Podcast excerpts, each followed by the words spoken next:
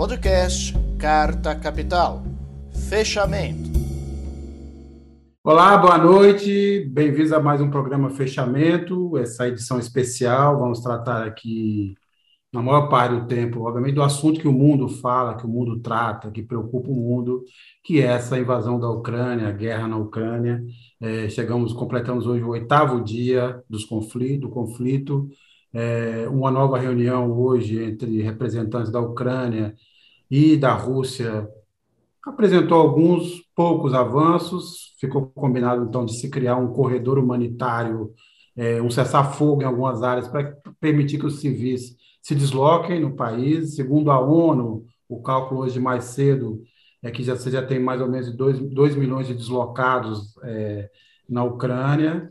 É, basta ver como é que estão é, hoje as fronteiras na Polônia, na Estônia, na Letônia, na Lituânia né, mulheres, crianças, em sua maioria, esfomeados, cansados. É, a gente ontem teve uma, uma, uma reunião do, da ONU, onde se soltou mais uma, uma espécie de nota de repúdio, né, uma condenação é, da Rússia por conta dessa invasão.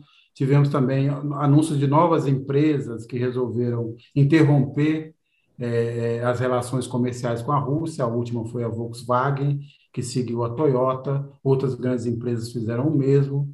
É, lembrando que também o, a Europa e os Estados Unidos anunciaram uma série de sanções econômicas é, que vão desde o fechamento do espaço aéreo ao congelamento é, das reservas cambiais russas depositadas nos bancos internacionais, a retirada dos bancos russos do sistema SWIFT, que é um sistema de compensação financeira, é, uma, tentativa de, é, por meio das sanções econômicas, criar uma estabilidade econômica na Rússia e levar é, a, a, dissuadir o, o, Putin a continuar essa jornada. É, todas essa, essas, essas circunstâncias dessa semana e as consequências também que virão pela frente desse, dessa invasão da Ucrânia está é, tá no centro dessa discussão que a gente é, terá hoje. E para falar disso, nosso principal convidado de hoje é o professor, o sociólogo Boaventura de Souza Santos, que muito gentilmente aceitou esse convite é, de estar aqui nesse horário, que em Portugal já são 10 horas da noite. Então, professor, boa noite, bem-vindo e muito obrigado por aceitar o nosso convite. O professor está sem som. Não, não estou. Agora sim, agora sim. Estava a falar baixo, não? É, tá certo. É, e para dividir aqui essa entrevista, dividir nessa bancada comigo, com muita honra, temos aqui a Thaís Reis Oliveira, editora executiva do site. Thaís. Sérgio, boa noite. Boa noite, professor Boaventura, a Ana e o Maurício que nos acompanham nessa. E a vocês, espectadores. E também temos os repórteres é, Ana Flávia Gussen. Ana Flávia. Boa noite, Sérgio. Boa noite, professor. Boa noite, colegas que estão aqui, quem está acompanhando a gente e Maurício Tuzou, do Rio de Janeiro. Maurício. Boa noite a todos que nos acompanham, aos colegas, professor Aventura. É, professor, é, eu vou começar aqui por, pela, pelos, pelas notícias do dia. Né? O que, que o senhor, é, como é que o senhor recebeu e, e, e considera é, essa segunda rodada de negociações entre a Ucrânia e a Rússia? O senhor se viu algum avanço? O senhor acha que é, é, pode-se imaginar que essa, que essa incursão da Rússia é, terá um prazo curto? É, como é que o senhor está vendo a situação neste momento? É, neste momento, como qualquer cidadão do mundo, penso eu, a, a ver com muita preocupação, de facto, que não se avizinha a curtíssimo prazo um cessar-fogo. Realmente, o próprio presidente da Ucrânia quando se dispôs a conversar, disse que não tinha grandes expectativas. E de facto, o que se conseguiu até agora é coisa mínima, que normalmente numa guerra se consegue, que é um corredor humanitário para evitar tanto sacrifício de civis, eh, que já muitos morreram, demasiados morreram já nesta, nesta guerra, eh, e, pouco mais, quer dizer, eu penso que o ritmo eh, é realmente muito lento. há pouco o presidente Zelensky também propôs reunir-se diretamente com uh, com, com Putin. Penso que é talvez também tarde demais neste momento para que isso uh, seja possível neste momento. Portanto, vejo com grande preocupação uh, e realmente uma certa determinação da parte da Rússia de continuar as operações, que obviamente não estão a correr como estava planeado, ou ao contrário do que Putin disse hoje, uh, está a levar muito mais tempo e aparentemente o pessoal que ele tem no terreno não estaria preparado para uma tanta resistência como está a encontrar. Fala-se, mas também sem confirmação, eh, não apenas do lado do russo, mas há pouco tempo, por exemplo, a Deutsche Welle, a, rádio alemã, eh, falava realmente que estão a ser utilizados escudos humanos, eh, o que torna muito mais difícil qualquer operação. e, portanto, a situação é muito preocupante. Não? É, professor, é, no artigo que o senhor escreveu para o jornal Português Público, que foi publicado, se eu não me engano, no dia 25, é, o senhor encerra com uma pergunta que retoma o tema Rússia, se, se, seria, se essa invasão seria um sinal de fraqueza ou um sinal de força por parte da Rússia. Passada uma semana dos conflitos e retomando é, essa, é, essa última declaração do senhor de que, obviamente, essa ofensiva não saiu como planejado, como o que você diria agora? Bem, é, é, que realmente fiz muito bem pôr a questão, penso eu, foi um bocado profética, quer dizer, porque havia muita gente que pensava que, devido à desproporção de forças, seria uma operação relâmpago. Uh, e, portanto, seria rápido. Aliás, eu vi famosos comentaristas brasileiros nas televisões brasileiras a dizer exatamente isso, não é? Uh, e eu não, não acreditei, porque nestas coisas nunca sabe muito bem, eh, e realmente nós temos visto eh, demasiados exércitos regulares a não terem a vida fácil, desde o Vietnã, que sabemos isso muito bem, os próprios russos no Afeganistão, e, e, portanto, pus essa questão. Eu penso que, efetivamente, neste momento ainda é difícil, é difícil saber e responder com exatidão a essa pergunta, mas se a força era uh, ocupar muito rapidamente, uh, neutralizar uh, a Ucrânia, eventualmente substituir, fazer uma, um regime change, que é uma coisa infame, que os norte-americanos até agora tinham praticamente o exclusivo de andar a mudar regimes a seu belo prazer, e agora Putin aparentemente queria fazer o mesmo, isso não ocorreu. E, portanto, nesse sentido, podemos dizer que há aqui sinais de fraqueza Uh, e, portanto, também se fala muito, mas é muito difícil de saber como é que os operacionais russos uh, estão a ficar surpreendidos e, por vezes, com algum material que é mais obsoleto do que aquilo que nós pensaríamos que o exército russo teria, sobretudo quando se observa o exército que lutou na Chechênia, por exemplo, uh, para tudo isto mostra que provavelmente não terá sido como planeado e, nesse sentido, é um sinal de fraqueza. É, professor, é, hoje o presidente Biden ele fez um discurso, né? O, o Sérgio até abriu o programa aqui falando disso, anunciando as sanções, né? Principalmente também aos oligarcas russos, né? Mais próximos ali é, do presidente Putin. Mas durante o discurso também, o Biden ele fez algumas menções, né? Que ele vai atuar para estagnar a inflação no país, é, falou em auxílio para veteranos de guerra americanos é, deu alguns pontos para melhorar a economia interna. É, e eu vi também um artigo do senhor, que o senhor é, termina assim, falando: alguém provocou é, inicialmente a invasão na Ucrânia. Levando em conta é, esse discurso, essa postura do Biden é, nesses últimos dias, nas últimas duas semanas, principalmente, antes mesmo de iniciar a invasão, você acha que houve algum tipo de provocação é, pelos Estados Unidos? E pontua para a gente quais seriam os principais interesses geopolíticos internos. Bem, eu acho que sim. Eu estou absolutamente convicto que esta guerra podia ter sido evitada. E se ela podia ser evitada, a culpa não pode ser de quem apenas invade naquele momento. Obviamente, quando a gente olha para a invasão, uh, o culpado é quem invade, não há mais ninguém. Simplesmente nestas coisas não podemos tirar uma fotografia, é preciso ver o filme. E o filme começou há muito tempo. Uh, começou quando Gorbachev se reuniu em 1990 com James Baker e, e foi prometido à Rússia que, em troca de facilitar a união, a reunificação da Alemanha, a NATO não avançaria um centímetro para leste. Bem, quatro, seis anos depois, a NATO ou não olhou para isso com um argumento absolutamente falacioso eh, que não é quase digno de uma organização que foi dizer, bem, é que isto foi um acordo com a, União Soviética. Como a União Soviética eh, desapareceu e agora é a Rússia, não há acordo nenhum.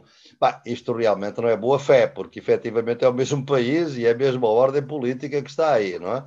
Portanto, começou aí, obviamente, este foi o primeiro, se calhar a primeira provocação. A partir daí, elas continuaram uh, com uma crescente hostilidade, sobretudo no momento em que uh, se viu que a Rússia tinha na China um grande aliado e a China tinha na Rússia o seu aliado preferencial. Como o grande objetivo dos Estados Unidos é rivalizar e destruir, e, se possível, vencer a competição com a Rússia, vão tentar isolá-la por todos a, China, vão tentar isolá-la por todos os meios. Aliás, a, a, atitude contra a presidente Dilma Rousseff em 2016 foi parte do mesmo processo, em meu entender, que foi eh, neutralizar os BRICS. Eh, e agora, é evidente, é mais um membro dos BRICS que está a ser neutralizado.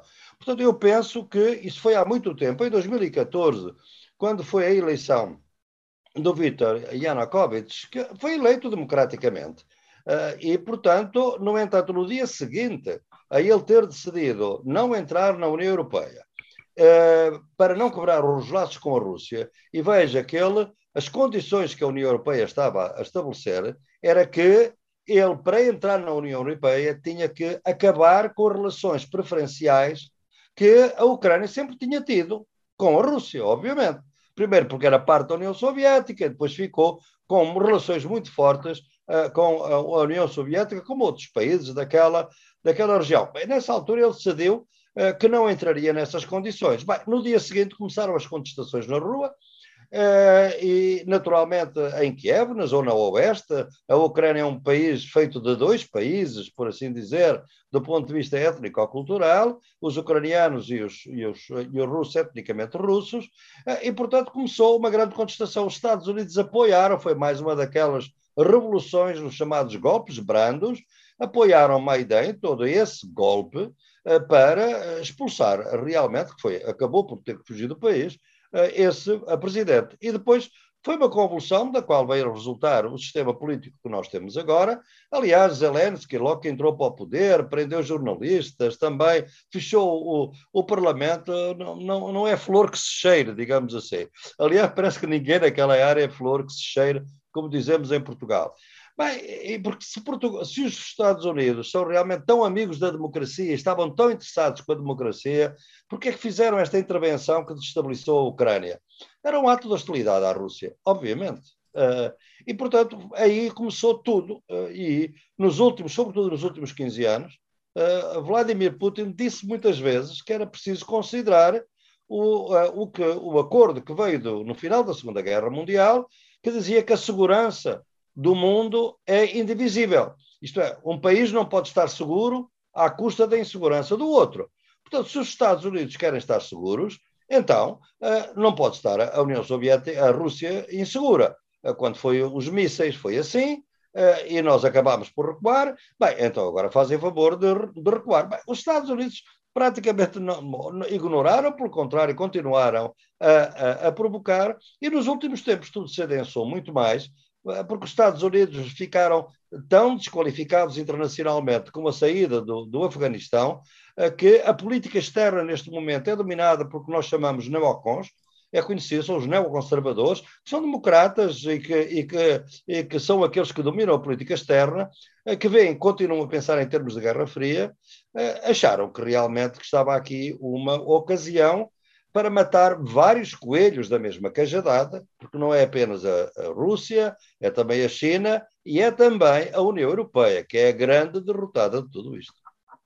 Professor, a gente agradece a reflexão, porque é legal a gente ver a opinião do senhor sobre a questão americana, e eu queria continuar nessa tecla, porque é, a gente percebe que os Estados Unidos, né, a Guerra Fria, vamos colocar a queda do Muro de Berlim, 89, a Glasnost como, como um marco temporal, de lá para cá, é, eles alternaram no poder republicanos, ora democratas, mas continuou numa linha, numa prática de guerra desde então, né, a, nação americana. Né? Nós tivemos na, na Bósnia-Herzegovina né, o que a gente chama de política de balcanização a partir de então, que foi apostar nas diferenças étnicas e regionais para incluir o país. Isso aconteceu na Iugoslávia em menor ou menor grau, em maior ou menor grau foi tentado no Afeganistão, no Iraque também. Aí eu pergunto ao senhor, professor, o senhor acha que houve essa tentativa de mesma política de balcanização na Rússia, com essa questão da Ucrânia? É possível fazer isso na Rússia? E aí, mais uma pergunta, até quando os Estados Unidos vão precisar de um inimigo externo para poder justificar essa política interna é, neoconservadora, como o senhor colocou? Bem, eu acho que o grande político, o, o, grande inimigo externo, o grande rival é a China. Eles estão a tentar chegar à China por várias. Uh, eu não excluiria que daqui a alguns anos nós tivéssemos em Taiwan o que estamos a assistir agora na Ucrânia. É? Não se pode excluir que isso não, não aconteça, embora as situações são completamente diferentes uh, e os chineses têm mantido já uma certa cautela uh, nisso. Mas é evidente que quem domina hoje a política externa dos Estados Unidos sabe que é um país violento, não é? Os Estados Unidos é um país. Uh, eu vivi, tenho vivido 35 anos, ainda está o meu, o meu gabinete na, na Universidade de Madison, ainda lá está, porque desde que veio a pandemia eu não pude voltar ao meu gabinete na Faculdade de Direito de, de Madison e, portanto, eu continuo a trabalhar há 35 anos, metade do ano metade em Coimbra, metade uh, lá. Portanto, eu conheço um pouco como é que aquele país foi uh, realmente afeiçoando cada vez mais à ideia da Guerra Fria. A minha universidade dos Estados Unidos foi a universidade que mais professores forneceu quando caiu o muro de Berlim, quando caiu depois a União Soviética, para reformar o sistema jurídico, as leis, etc e, obviamente, sem êxito nenhum. Uh, e, portanto, como mesmo depois, mais tarde, vieram a reconhecer, porque pensavam que a Rússia era um país subdesenvolvido, como qualquer outro país da África, da América Latina, a gente vai, impõe o sistema americano e a coisa funciona. Não, não é assim, não é assim em nenhum lugar, obviamente. Bem, e, com a cultura russa uh, de milénios, claro, também não podia funcionar. De maneira que eu penso realmente que os neocons que neste momento dominam a política dos Estados Unidos estão neste momento apostados num checkmate à, à Rússia. Eu dou a impressão que esta é a altura para, já que o Putin quis fazer uh, regime change, uh, mudança de regime na Ucrânia, nós vamos provocar uma mudança de regime na Rússia. Não tenho dúvidas que isto passa pela cabeça deles. Eu acredito uh, que uh, o presidente Zelensky, neste momento, não se esteja a render, apesar da desproporção das forças apesar da vida humana que está a custar cada dia, porque cada dia que ele não entra numa negociação certa de finalização, morrem mais centenas de pessoas. Ele está a não fazer isso. Eu acredito, uh, embora muita gente não acredite, que ele pode estar a fazer isso por um genuíno impulso patriótico. Mas não me espantaria absolutamente nada que conselheiros norte-americanos neoconservadores não estivessem por detrás dele a incitá-lo a não se render porque esses conselheiros não estão absolutamente para nada preocupados com a vida humana. Vejam o que eles fizeram no Iraque, vejam o que fizeram na Síria, vejam o que fizeram na Líbia. Estão interessados nada. Interessa o objetivo geoestratégico. E o geoestratégico agora é realmente provocar o enfraquecimento da Rússia de maneira irreparável. Daí as sanções que estão a aplicar, eh, obviamente com todo o apoio da, da, da União Europeia. É, professor, é, falando um pouco dessa situação, né? É, é, quer dizer, o Putin tomou, no fim das contas, a decisão de fazer de, de fazer a invasão e, obviamente, ninguém faz guerra pela guerra. Você está procurando, na verdade, uma solução para, para um problema. E a questão é qual é a solução que o senhor imagina possível a essa altura diante um da situação em que está o Putin e a Rússia nesse momento, da falta de interlocução internacional e dessa é, posição que o senhor ressaltou bem do Zelensky, é, que também o senhor lembrou bem, é uma, é uma figura até há pouco tempo que era do segundo plano né, da, da, política internacional, e nesse momento foi alçado assim, a uma espécie de panteão de heróis, né? candidatíssimo, por exemplo, a ser indicado ao Nobel da Paz, uhum. ou virar personalidade do ano da revista Time, né? Mas pensando na circunstância agora, o que, que seria possível negociar? Fala-se muito, por exemplo, o seguinte: ah, é, a Rússia aceitaria a Ucrânia na União Europeia desde que ela não, se, não entrasse na OTAN. É, e pensando também o seguinte: uma ocupação permanente seria um, um desastre, que é sempre um desastre, uma mudança de governo também, como uma mudança de regime também, como o senhor disse, também não, não garantiria é, a segurança que a Rússia quer ter. Diante de, de todo esse cenário, o que, que é possível negociar para resolver esse conflito? Obviamente que o Putin fez um erro de cálculo, quer dizer, estou, hoje estou convencido que houve aqui um erro de cálculo uh, uh, e as últimas declarações que ele fez parecem que vão nesse sentido. Eu, logo que ele fez, que decidiu a invasão, eu fui de imediatamente à página da, da Embaixada Russa em Lisboa para ler o, o discurso dele. É um discurso de quase 4 mil palavras, um discurso longo. Não? E é um discurso com, com análises que, que, são algumas, obviamente, extremamente duvidosas, mas que mostravam realmente qual era a base, digamos, histórica. Uh, ele que se tinha mostrado, inclusivamente, bastante renitente à concepção da autodeterminação dos povos que o Lenin tinha estabelecido no texto de 1904, e, e, portanto, com a ideia de que a, Rússia e a, e a, Ucrânia eram países irmãos. Aliás, a primeira capital da Rússia foi, no, foi em Kiev, foi na, na Ucrânia, e, portanto, a ideia de que a Ucrânia era parte da Rússia do ponto de vista cultural. Bem, eu penso que, à medida que o tempo passa, parece que temos em vista outra coisa e toda a gente foi tomada de surpresa. Eu vou-vos dizer, não é muito conhecido, mas aproveito esta conversa para vos dizer: o artigo meu sai amanhã, depois noutras, na, noutra rede, já está disponível em espanhol, mas não em português nem em inglês, eh, porque eu tenho colaboradores que falam, falam russo e conhecem aqui no meu centro, e que fomos exatamente às páginas russas do Partido Comunista Russo. Porque às vezes, por vezes, vem aquela ideia de que o Putin é um comunista, obviamente que não é, nem coisa que se pareça, o Partido Comunista existe, tem 40 deputados na Duma, eh, e eu tenho assistido eh, ao apoio às decisões do. do e, e cito, obviamente, o que diz o Partido Comunista Russo. O Partido Comunista Russo ficou ele próprio surpreendido, porque toda a gente na Rússia o que pensava era que uh, Putin ia, ia, realmente ocupar o que eles consideram verdadeiramente russo, uh, que são uh, as zonas de Donbass, ou seja, depois do, do, do, do, do rio de Dnieper, Donetsk e Lugansk. E, portanto, que era isso, porque eles já se tinham o acordo de Minsk ia-lhes dar muita autonomia, não era independência na altura, era autonomia. Zelensky recusou-se completamente a, a, a, cumprir esses acordos de 2014 e 2015 e, portanto, eles a certa altura disseram, bem, então a melhor é a independência. Portanto, ficaram muito surpreendidos.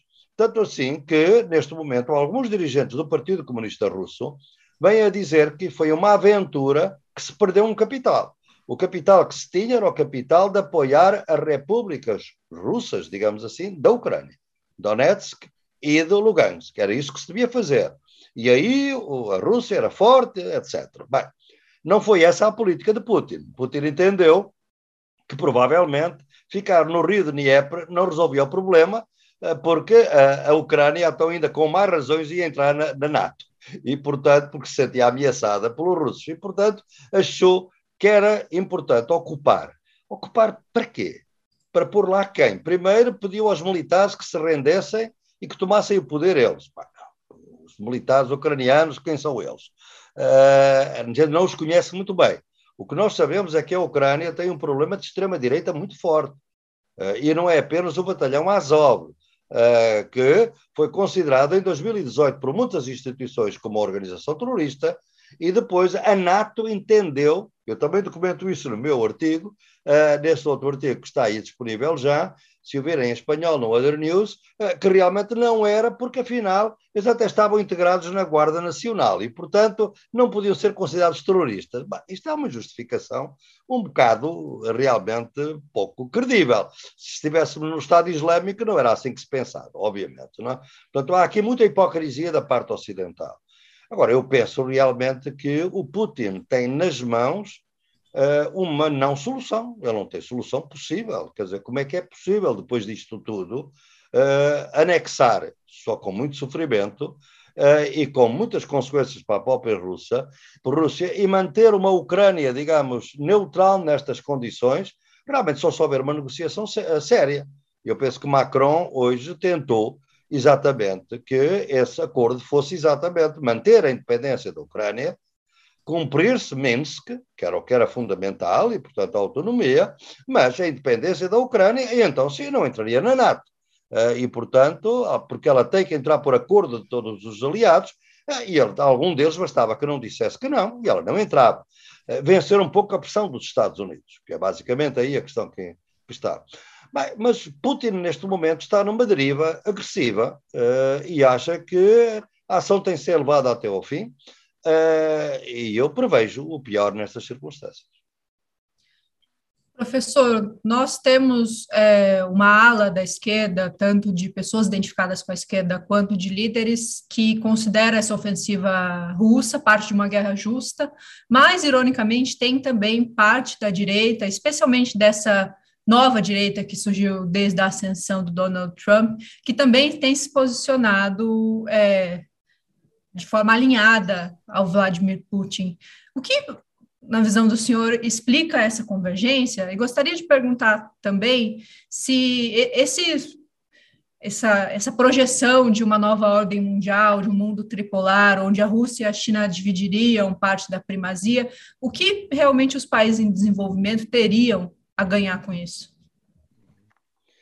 Bem, eu acho realmente que a opinião que eu, com não, não com muita surpresa, porque eu acho que realmente a Guerra Fria uh, continuou muito presente na mente de muita gente, se calhar tanto na Rússia como nos Estados Unidos. Aliás, eu sempre achei que todos aqueles gestos de boa vontade com a Rússia eram coisas relativamente artificiais e que só eram convenientes na medida em que estivessem a abrir ao investimento às empresas norte-americanas, que foi o que aconteceu. Um, como também aconteceu com a China, porque lhes convinha, porque eram salários muito baixos, etc.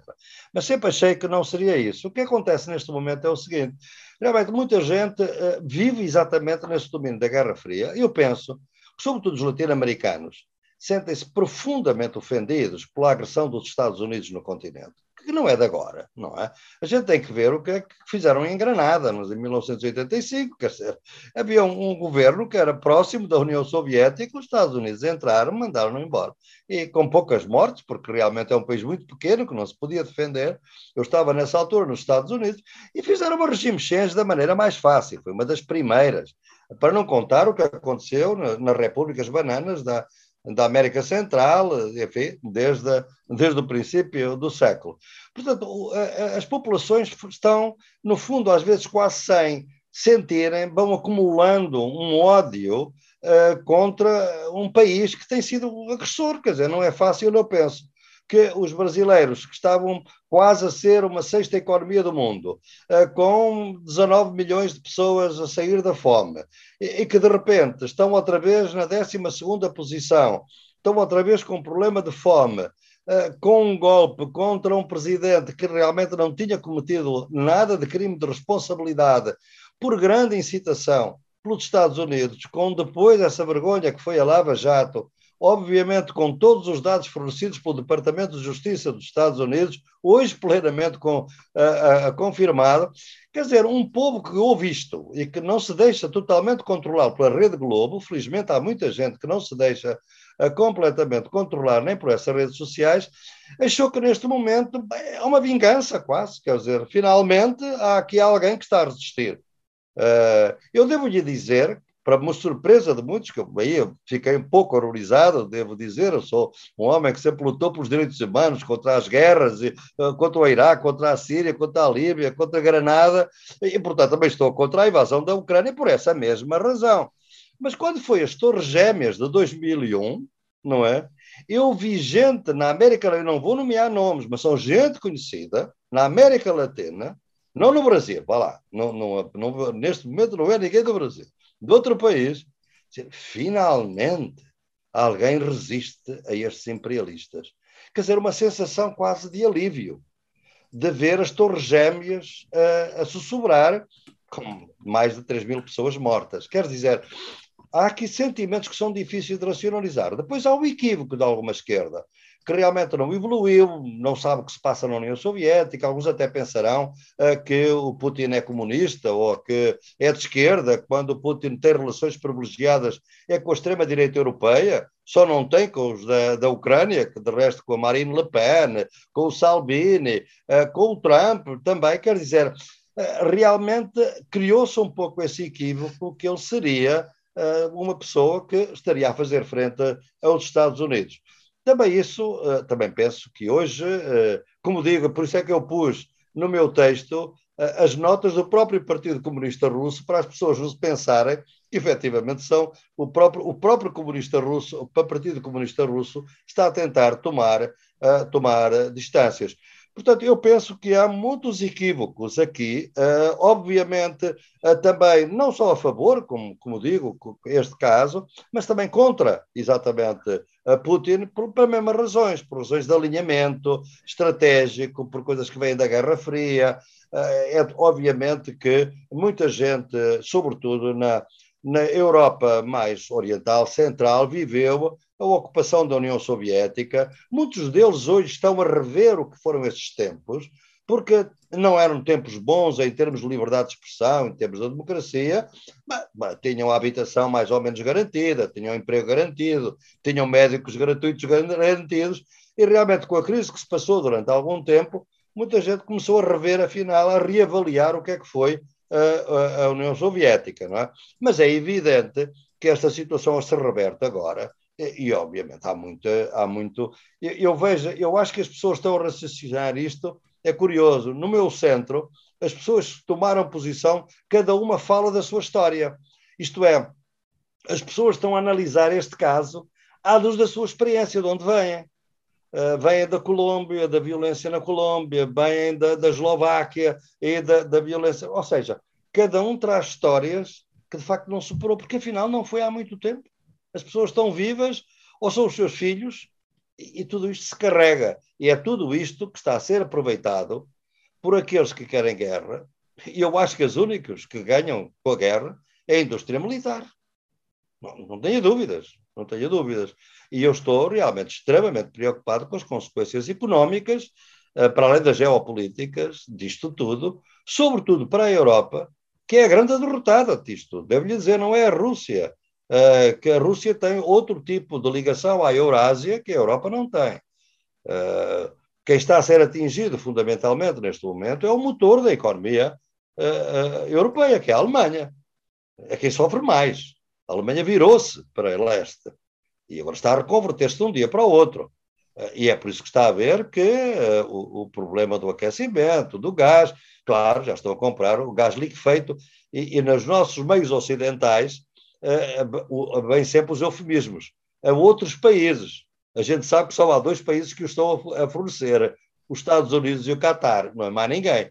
Ou seja, deixaram de comprar aos russos, vão comprar aos americanos a 25% mais caro, pelo menos, ou alguns dizem que até, até 50% mais caro. E isto vai ter impacto na economia europeia e nos, nos europeus todos, obviamente. Professor, é, falando um pouquinho é, sobre o Brasil, é, eu queria ouvir um pouco da análise do senhor sobre a, a postura é, do atual governo, né? É, porque está tudo meio dividido, assim. É, parte, eu, eu, digo dentro do, do próprio Planalto, parte do governo era favorável ao Bolsonaro manter a viagem à Rússia, parte não era favorável, ele foi. Uma parte agora é contra o Bolsonaro se posicionar e eles argumentam é, que, que, que, possa, que a, a guerra é, possa suspender a importação de fertilizantes, que 23% vem da Rússia, mais 3% da Belarus. É, mas, ao mesmo tempo, no início, antes é, de começar a guerra, ali, nos primeiros dias, o governo deixou os brasileiros à própria sorte. Ah, não vai dar nada, isso é disputa de narrativa. Aí agora já está correndo atrás de mudar a sede de embaixada para recepcionar os brasileiros. Eu queria que você fizesse uma análise, principalmente sobre esses três, três pontos, né? o diplomático, o humanitário e o econômico, da postura do atual governo federal. Eu acho que o, esta viagem de, de, Bolsonaro estava planeada, ele entendeu por bem não, não, não a cancelar. Uh, é muito difícil prever qual é a estratégia do presidente Bolsonaro, porque não há lógica normalmente muito previsível na sua conduta internacional. Uh, o que a gente vê é os cálculos que se podem fazer em função disso. Uh, é evidente que os Estados Unidos ficaram extremamente desagradados com este ato. Tá?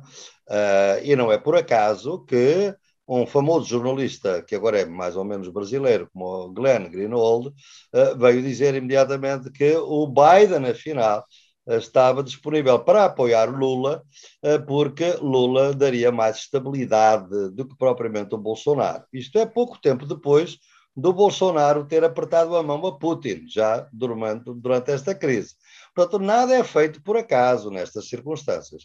Depois vimos o conflito entre, o conflito, ou pelo menos uma diferença, entre o corpo diplomático que está em, em, em Nova Iorque e o próprio Bolsonaro, e aos interesses económicos que estão por aí, uh, uh, por aí fora.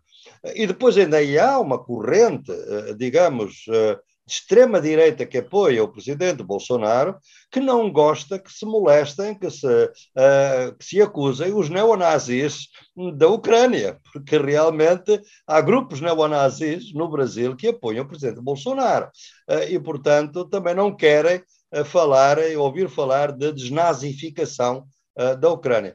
Portanto, há para aqui coisas, com, sobretudo quando se vai para as redes sociais, há todo tipo de lixo. Hoje, um repórter do New York Times uh, com a lista de vídeos que estão a ser fabricados para mostrar os russos, uma, uma jovem que está a enfrentar os, os soldados russos, é uma jovem palestiniana de, em 2014, 2012, a enfrentar os israelitas. Isto correu o mundo, com uma coragem da jovem uh, uh, ucraniana contra os russos. Quer dizer, nós estamos numa guerra de informação que não tem limite, não é? Uh, e é muito difícil. Portanto, eu penso que uh, o Brasil tem os interesses económicos, está, obviamente, não só por causa do que vem é, da, da, da, da, Rússia e dos fertilizantes, mas também por causa da China, que é para onde vão os produtos feitos com base nos fertilizantes. Portanto, o Brasil está numa cadeia entre a Rússia e a China que, uh, depois de tudo aquilo que se fez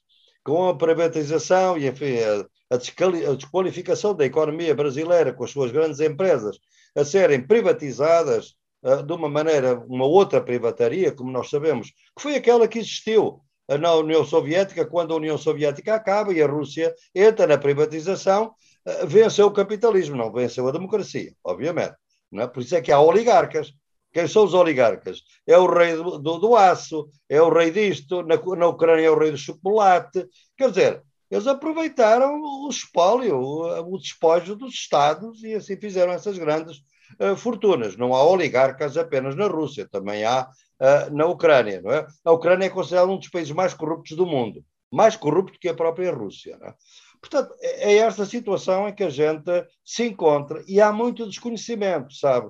Eu, eu penso que, em relação ao Iraque e à Síria, compreendo que não houvesse muito conhecimento, não é? é porque os médias internacionais são dominados exatamente uh, pelos Estados Unidos e, portanto, pelas suas zonas de influência. É o Atlântico Norte. Alterou-se quando foi do Vietnã, mas nada mais do que isso. Se olhar para as notícias agora da crise, a obsessão noticia, de noticiários nas, nas televisões e nas rádios é o Atlântico Norte, que inclui também o Brasil, a Austrália e o Japão. Mas a África, o resto da América Latina, o México, parte, muitos países da Ásia estão preocupados com outros temas. A África, por exemplo, saiu com um comunicado que não se, nem se notou, nem se falou, não sei, no, no Brasil talvez tenha notado, não acompanhei nestes dias, que foi o racismo para com uh, os africanos que vivem na Ucrânia ou tentar sair da Ucrânia. Porque quer os ucranianos, quer os polacos, puseram-nos nos fins da fila, quer para entrar nos trens, quer para entrar na Polónia, com tratamento discriminatório e racista, completamente racista. A União Africana, a única coisa que disse sobre a Ucrânia não foi nada a ver com a invasão. Foi a ver exclusivamente com o tratamento que estavam a dar aos africanos, que são milhares, não é muito pouca gente, não é? Porque de estudantes e imigrantes é muita gente. Não é? Professor, é, o senhor acompanha o Brasil há tantos anos, né? Eu queria que o senhor falasse um pouco para a gente sobre a perspectiva que o senhor está em relação não somente ao Brasil, mas à América do Sul como um todo, né? Com essa questão pendular aí, né? Parece que estamos voltando à esquerda, né? Com a eleição no Chile, enfim, a volta do grupo do erro na Bolívia, a possibilidade de eleição é, do Lula aqui no Brasil, como, como foi a do Alberto na Argentina. Queria que senhor falasse um pouco sobre isso, como senhor enxerga esse momento atual da política na América Latina e no Brasil. Olha, os dois únicos presidentes ou ex-presidentes que falaram sobre esta crise de uma maneira que eu entendo correta foi o ex-presidente Lula e o presidente Lopes Obrador. Foram posições inequívocas contra a guerra, apelo à diplomacia, sem entrar naquela acusação primária que este é este e aquele é aquele, a favor da paz e não contra Putin ou contra os Estados Unidos. Eu acho que é, era de um bom senso extraordinário que a própria Europa, em vez de estar a fornecer armas para a Ucrânia, estivesse, acima de tudo, a fazer uma pressão muito grande. Que podia fazer? Que podia fazer para que houvesse, efetivamente, a paz. Bastava dizer ao Sr. Zelensky que não entra nunca na União Europeia se realmente não, não se render neste momento devido à desproporção das forças. Bastava isto. Ele realmente não era uma rendição honrosa.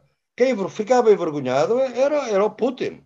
Porque não é desonra uma pessoa render-se perante uma tropa tão superior como é a russa, francamente. Não é? Mas não quiseram, alimentam a, a, a Guerra Fria. Portanto, o continente latino-americano é, é sempre essa reserva de esperança e também de medo. Às vezes dá medo, outras vezes dá esperança. Uh, neste momento, o continente está. Estes elementos de esperança são evidentemente significativos. Podemos vir a ter em outubro, em dois, neste ano, o outro elemento de esperança no Brasil, o que é uma coisa extraordinária se ocorrer. Como é que um presidente, depois de dois mandatos, preso durante 580 dias, volta ao poder? Isto nunca aconteceu. Uh, e, portanto, há qualquer coisa de notável que, mais uma vez, o Brasil vai ficar uh, num recorde Guinness do, do, mundo nestas questões, neste caso por boas razões. Bem, e, e, está toda a gente na América, sobretudo se for agora para o Chile, ninguém fala muito da Ucrânia, porque está toda a gente concentrada. Eu ainda hoje dei há pouco, há, há horas, uma entrevista para a rádio chilena, porque fui consultor desta, sou consultor desta uh, Constituição que está agora a criar, e ontem mesmo aprovou-se, digamos, uma coisa muito importante, que é o reconhecimento dos direitos próprios dos povos indígenas do Chile, dos Mapuches.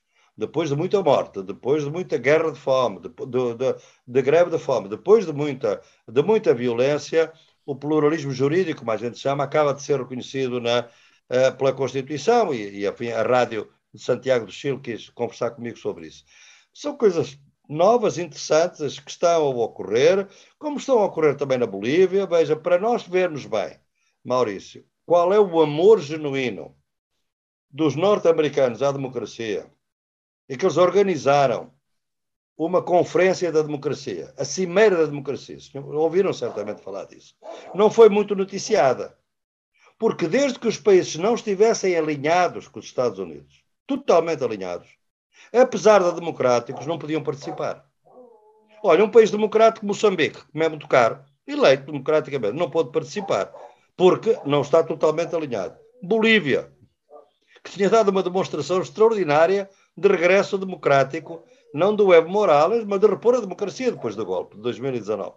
Também não foi convidado. Ou seja, a hipocrisia é total, porque o que fala são interesses geoestratégicos e acesso à matéria-prima ou recursos naturais. O senhor, se tiver esta chave para entender a política norte-americana, o senhor entendeu tudo. Não é preciso mais nada. É, a gente está recebendo aqui muitas perguntas, é, no fundo não, vai ser, não será possível fazer todas, mas eu vou juntar duas aqui, uma do Hinaldo Martins e uma do Kleber Santos.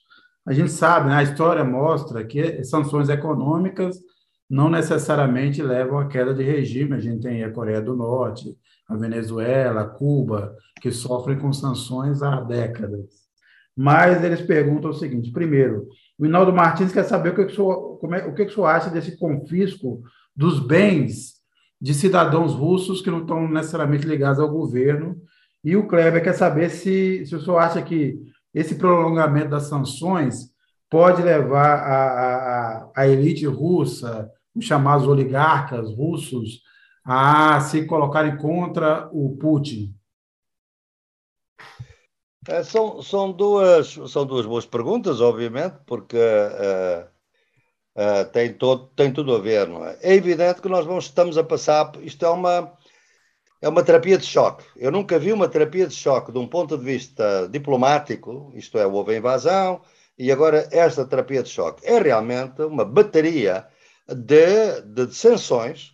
Uh, por exemplo, a UEFA e a FIFA uh, não querem a política misturada no futebol. mas acabaram todos já por irradiar a Rússia de qualquer. Está a ver? A, a, a duplicidade de critérios. Quando Israel estava a bombardear a Palestina, enfim, passaram por cima disso, não é? E não puseram.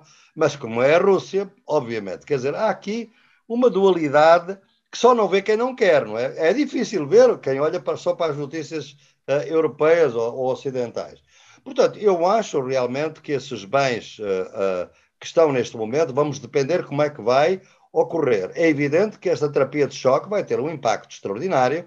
O que se diz é que Putin, pode não ser verdade, mas é corrente nos círculos diplomáticos dizer que Putin se preparou para isto, tem uma almofada financeira enorme uh, tem uma articulação com a China e uma orientação para a Ásia, que é a zona realmente de grande desenvolvimento do mundo. A Europa está num cantinho da Euroásia e, e portanto, uh, provavelmente as, as, as, sanções não terão tanto custo uh, quanto está a haver. Eu não tenho essa opinião. Eu penso que elas vão afetar muito, porque veja, há uma, sobretudo, uma integração muito grande já em certos setores nomeadamente no setor energético, da economia russa com a economia europeia, nomeadamente, não é? Eh, para além de outros setores. E isto, em meu entender, vai, vai custar uh, economicamente, depende do tempo uh, que as sanções uh, durarem, porque realmente pode acontecer, se houver um acordo, que parte do acordo é pôr fim às sanções. Agora vamos ver depois quais vão ser as condições. E a minha ideia é que os Estados Unidos uh, com o apoio dos neocons e a total insensatez da União Europeia, a União Europeia não existe com, com cabeça, com gente que tenha cabeça, porque a Ursula uh, von der Leyen era a ministra da Defesa da, da Merkel quando foi o bombardeamento de, de Belgrado. Portanto, a gente sabe que esta gente não tem, não tem um pensamento autónomo como tinha obviamente, uh, o Wolof Palme, como tinha o Willy Brandt, como tinha todos os outros que uh, foram, uh, foram grandes líderes na Europa, o próprio de Gaulle, o próprio Giscard d'Estaing, etc. Portanto, não sei muito bem o que vai acontecer, mas as consequências serão duras. Quanto aos oligarcas, é uma, grande, é uma questão bonita. Porquê? O senhor sabe que 10%, entre 10, eram 19, agora penso que já estão só em 10%, dos iates de luxo do mundo são russos. E neste momento, se vir as notícias desta tarde, isso é desta tarde, da Bloomberg, estão a anunciar que os iates do luxo estão todos a caminho das Maldivas e dos Seychelles, a fugirem das sanções. Ou seja, os oligarcas não têm pátria, têm dinheiro. Quando foi a crise pandémica, o que é que eles quiseram fazer? Criar uma cidade espacial que não tenha vírus. Não foi o Bezos do Amazon.com, não foi o, o, o Bronson da Virgin Airlines, eh, que começaram a pensar, o Musk eh, da Elton, que estavam, o Elton Musk, que estavam a pensar em criar cidades espaciais que estivessem livres de vírus.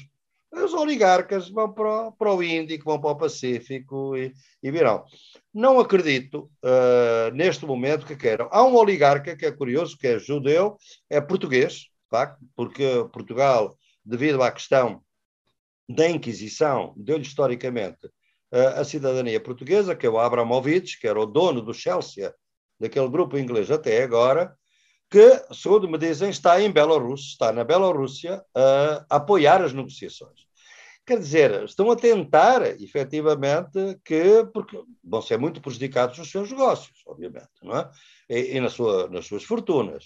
Uh, Dá-me a impressão que, como o Putin tinha uma boa relação com eles, obviamente que lhes terá dito: vai acontecer qualquer coisa, vocês ponham-se a salvo. Uh, o dinheiro deles não deve estar todo uh, à mercê, muito dele provavelmente estará em ouro, uh, não estará à mercê de, de qualquer sanção económica. Portanto, eles estão a cuidar do seu, penso eu.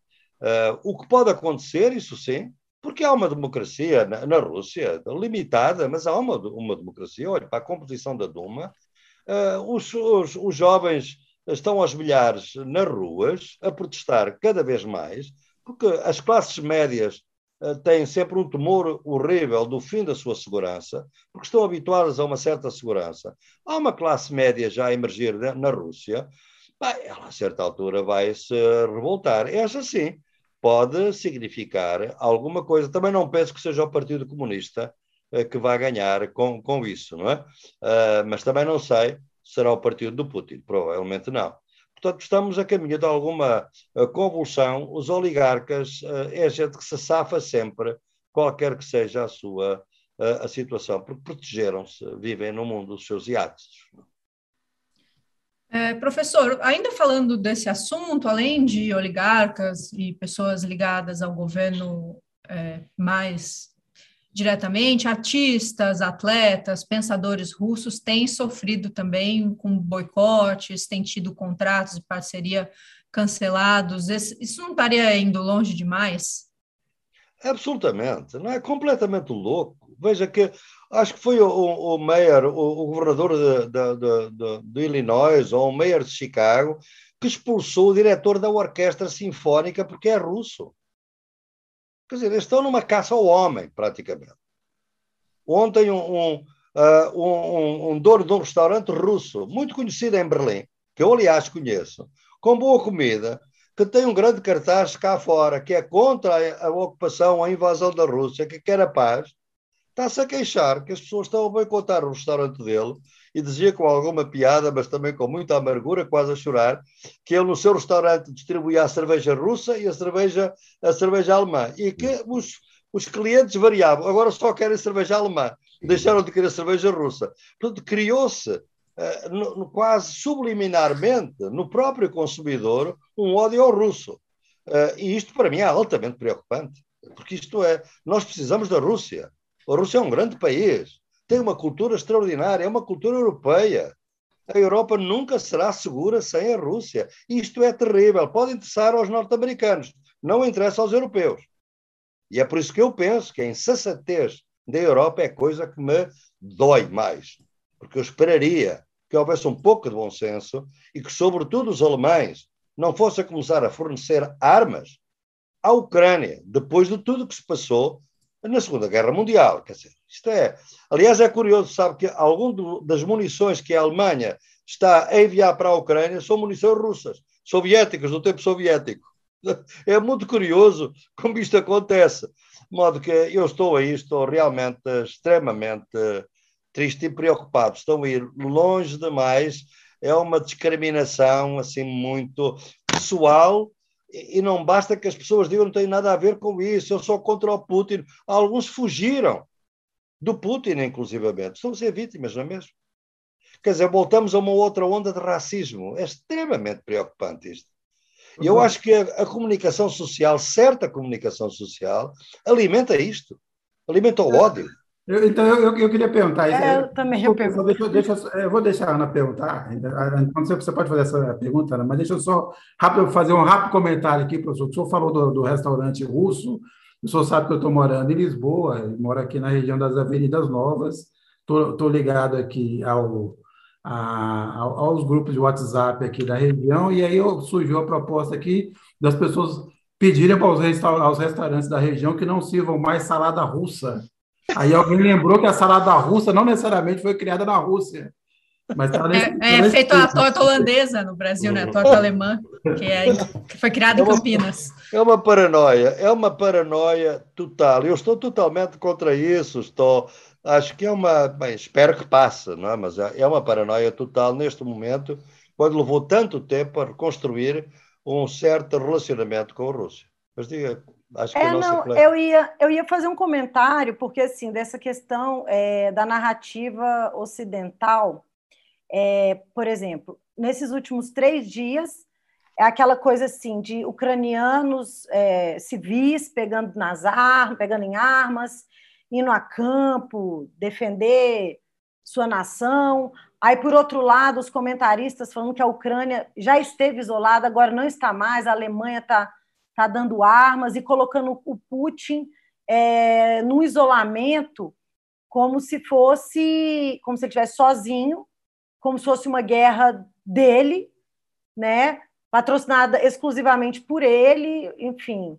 É, eu queria ouvir um pouco do senhor que está aí, porque acaba que a gente fica bombardeado, né? A gente está tá para cá, a gente busca acesso à informação direta, informação oficial, mas tem uma narrativa pesada. O senhor vê essa contradição é, entre a narrativa e a realidade, já que o senhor está aí mais próximo, tem contatos também é, com as pessoas? Como é que está o clima de fato aí?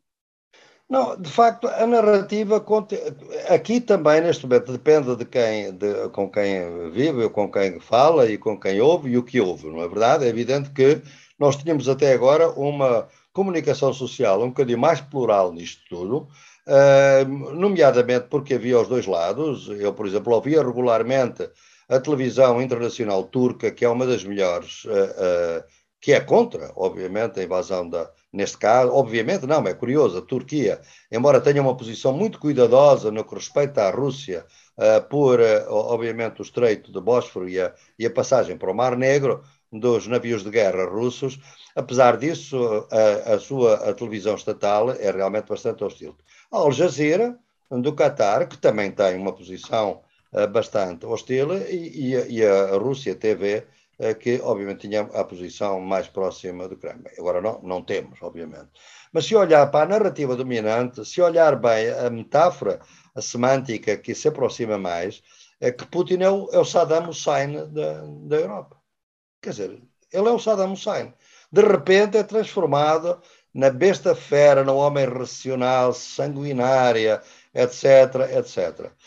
Mas, por esse critério, os presidentes dos Estados Unidos são todos sanguinários. Quer dizer, eu, eu não, não teria nenhum problema se o Putin se provasse que armas uh, uh, proibidas estão a ser usadas na Ucrânia e que houvesse um crime de lesa humanidade por parte das tropas russas ou por parte de Putin, aí não estaria nada contra se, uh, se o Rumsfeld, o Donald Rumsfeld e o presidente W. Bush tivessem também ido ao tribunal.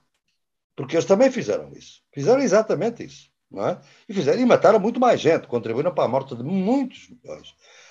Não vão, quer dizer, estamos num mundo de hipocrisia, de, de duplos critérios, que não é de agora. Nos direitos humanos, a gente sabe, uh, o nosso querido Chomsky agora não fala tanto, mas o Chomsky falou durante anos. Lembro-me um caso que era muito próximo de nós, que era o de Timor, que quando a Indonésia uh, uh, invade Timor uh, e faz massacres por todo o lado. Um dia depois do Kissinger ter estado na Indonésia, em Jakarta, as, a comunicação social mundial não falou nada, porque era um amigo dos Estados Unidos e, portanto, era muito importante aqui a Indonésia, porque o Timor-Leste queria ser socialista, como todas as colónias portuguesas, como Angola, Moçambique, Cabo Verde, todas elas se propuseram criar sistemas socialistas em 75.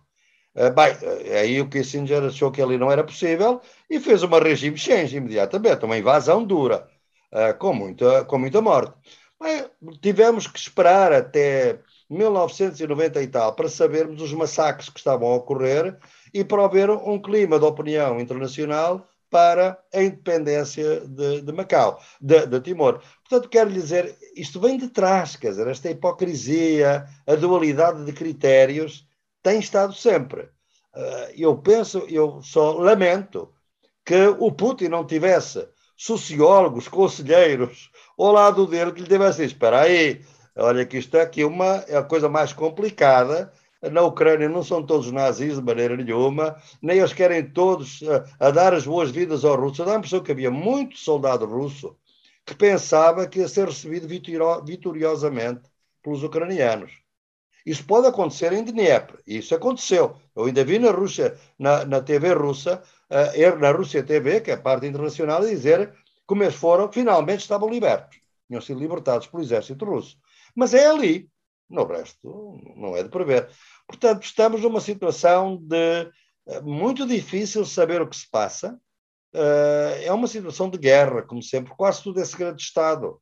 Uh, na Rússia nunca saberemos quantos soldados morreram durante muito tempo, porque o Putin disse que são 500, uh, com, toda a gente diz que terão sido mais, mas é segredo de Estado. Portanto, não se pode.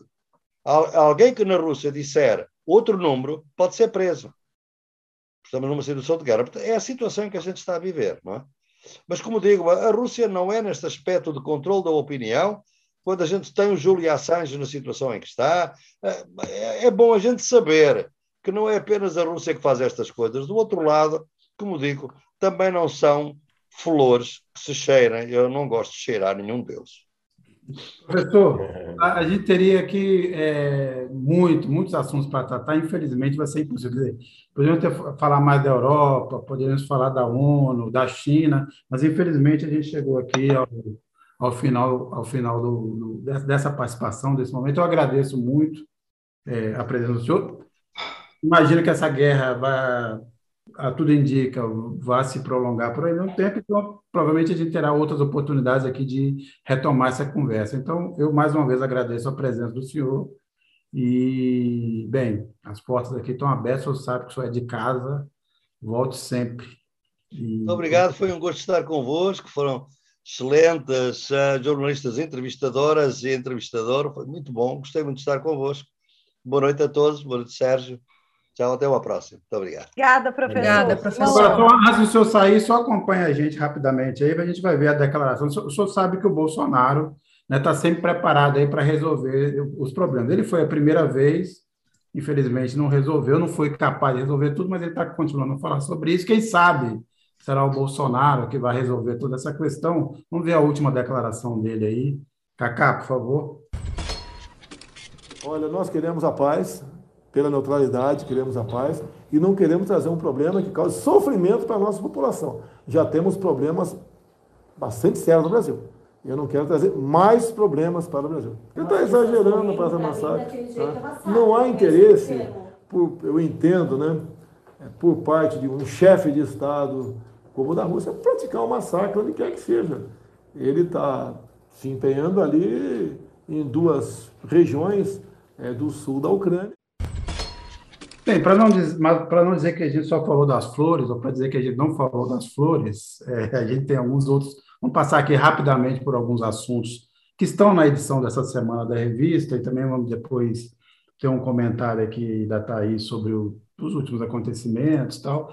Mas eu queria que a gente assistisse antes, rapidamente, é, o Barrocal, o André Barrocal de Brasília fez uma reportagem nessa edição onde ele trata aí desse mês de março, que é um mês, vamos dizer assim, decisivo.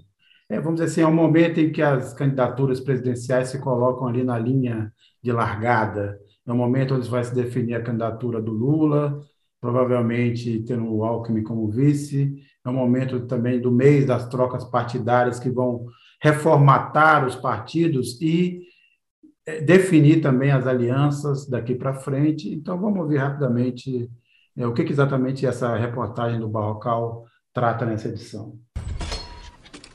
Olá, amigas e amigos. Na Carta Capital dessa semana, eu conto como Jair Bolsonaro tem apelado a caneta e a classe A contra Lula.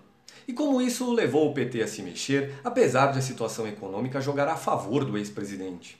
Jair Bolsonaro abriu a caixa de ferramentas eleitoral do final do ano para cá, ele já topou renegociar dívidas de pequenas e médias empresas, dívidas de estudantes universitários, já criou crédito bancário especial para caminhoneiros e policiais, já reduziu o imposto IPI. O objetivo é melhorar a aprovação de seu governo e com isso suas chances de reeleição. Várias eleições pelo mundo já mostraram que é maior a chance de reeleição quanto maior for a aprovação do governo. E a de Bolsonaro não tem estado lá muito boa, vai pela casa de 25, 30%. Antes do carnaval também, o presidente foi a um evento do Banco BTG e ali, diante de uns ricaços, disse: é preciso que nós, da classe A, tomemos consciência do que virá pela frente. A liberdade, disse ele, é mais importante até do que a própria economia. A economia é o assunto que mais interessa ao PT na campanha. É aquele que garante a força da pré-candidatura de Lula, graças à memória do que foi o governo dele. Mas apesar de estar preparado para o enfrentamento econômico, o PT vai se mexer para enfrentar Bolsonaro nas ruas. O ex-presidente vai agora que retornará do México se dedicar a construir uma agenda popular, atos de rua, atos nas periferias um ex-presidente petista, Rui Falcão, que faz parte da pré-campanha de Lula, diz que Bolsonaro tem atacado muito o ex-presidente com a alegação de suposto medo das periferias. É como diz Gleisi Hoffmann também, será uma eleição duríssima. É...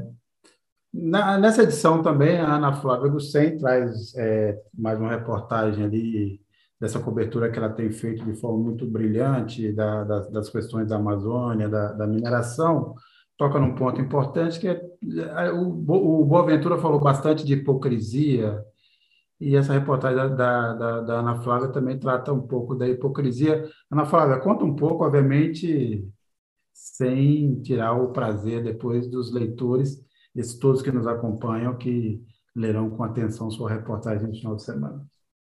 É, porque o, o, mundo cobra do Brasil uma postura contra desmatamento, a favor da, da Amazônia, a própria OCDE impõe limites, a União Europeia é, tirou da gaveta algumas regras para, inclusive, comprar produtos vindos de desmatamento, mas nos bastidores, lobistas, embaixadores de vários países ajudaram o governo, inclusive, a produzir o PL 191, famigerado PL 191, que vai liberar a mineração em terras indígenas.